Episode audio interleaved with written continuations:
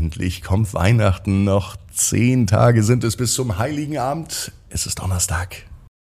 Zeit für die neue gute Nachtgeschichte. Ab ins Bett, ab ins Bett, ab ins Bett, ab ins Bett. Der Kinderpodcast.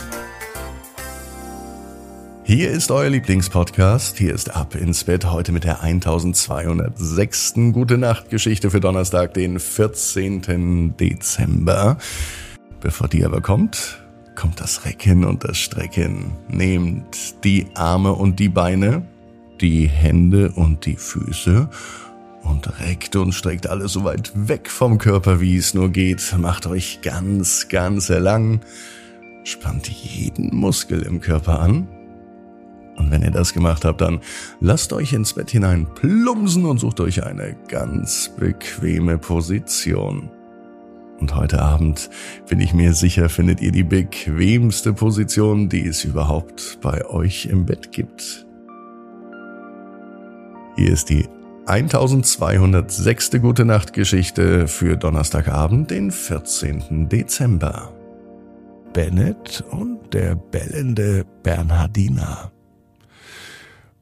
Bennett ist ein ganz normaler Junge. Heut ist ein ganz normaler Tag, es kann sogar dieser Donnerstag sein. Bennett ist am Nachmittag zu Hause. Und ihm ist langweilig.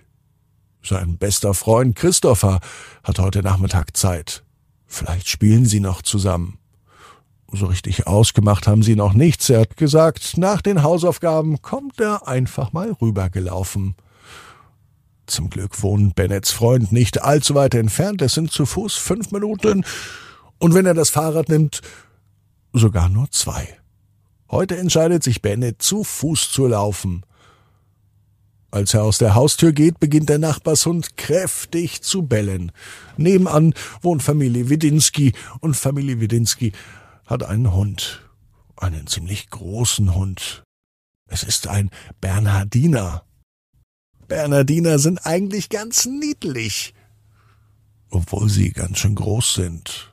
Der Bernardiner von den Nachbarn, von Familie Widinski, hat weiße Pfoten und ein braunes Fell, große Schlappohren und runterhängende Lefzen. Doch wenn er kläfft, dann macht der Bernardiner einen riesen Lärm. Eigentlich mag Bennett Hunde, aber nur die kleinen. Die großen Hunde, die größer sind als er oder zumindest schwerer sind als er, die machen ihm das Leben oft schwer. Obwohl Bennett noch nie Ärger mit einem Hund hatte, fürchtet er sich manchmal, wenn der Bernardiner einfach so bellt. Als Bennett von seinem Freund Christopher zurückkommt, ist der Bernardiner zum Glück nicht mehr da. Bennett hat ihn auch schon vergessen. Abends aber, im Bett, da hört er ihn bellen. Und irgendwie tut Bennett der Bernardiner leid. Wieso bellt er denn abends? denkt sich der Junge. Doch das Bellen ist so monoton, so eintönig, dass Bennett einschläft. Doch das Bellen verstummt nicht, aber es verändert sich. Ist das nur ein Traum? Was für andere nach einem normalen Wow-Wow oder Wuff-Wuff klingt. Das klingt für Bennett nun wie eine Sprache. Er scheint das Bellen des Bernardiners zu verstehen. Ich will mit dir spielen, hört er. Ist das vielleicht sein Freund Christopher? Nein, der redet anders. Bennett wird langsam klar, dass er den Hund versteht. Jedes einzelne Bellen, jede einzelne Bedeutung. Kann er mit dem Hund in Wirklichkeit reden oder sogar sprechen? Das möchte er ausprobieren. Bennett öffnet sein Fenster und er ruft rüber. Hallo, Bernardina. Willst du wirklich mit mir spielen? Zu Bennets große Überraschung antwortet der Bernardiner. Er bellt wieder, doch er versteht ihn ja. Morgen, vor der Schule, komm bei mir vorbei. Und wenn ich belle, streiche mich einfach. Ich mag dich, ich bin doch dein Nachbar. Damit hätte Bennett nicht gerechnet. Der Hund bellt immer, die ganze Zeit, und Bennett hatte Angst davor. Dabei war der Hund nur neugierig und wollte Bennett zum Freund haben.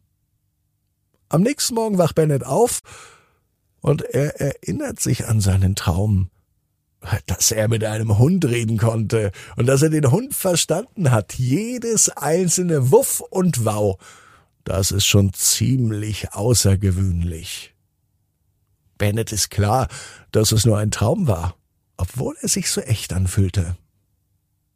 Auf dem Weg zur Schule geht Bennett natürlich wieder bei Widinskis Haus vorbei. Und auf dem Weg zur Schule begegnet er natürlich auch wieder dem Hund. Der Bernhardiner steht am Gartentürchen, so wie jeden Morgen. Doch heute ist etwas anders. Er bellt nicht. Ganz im Gegenteil. Der Bernhardiner guckt Bennett erwartungsvoll an. Vielleicht habe ich's ja doch nicht nur geträumt, denkt sich Bennett. Langsam geht er auf den Bernardiner zu. Der bleibt stehen und es sieht so aus, als würde der Hund auch ein wenig lachen.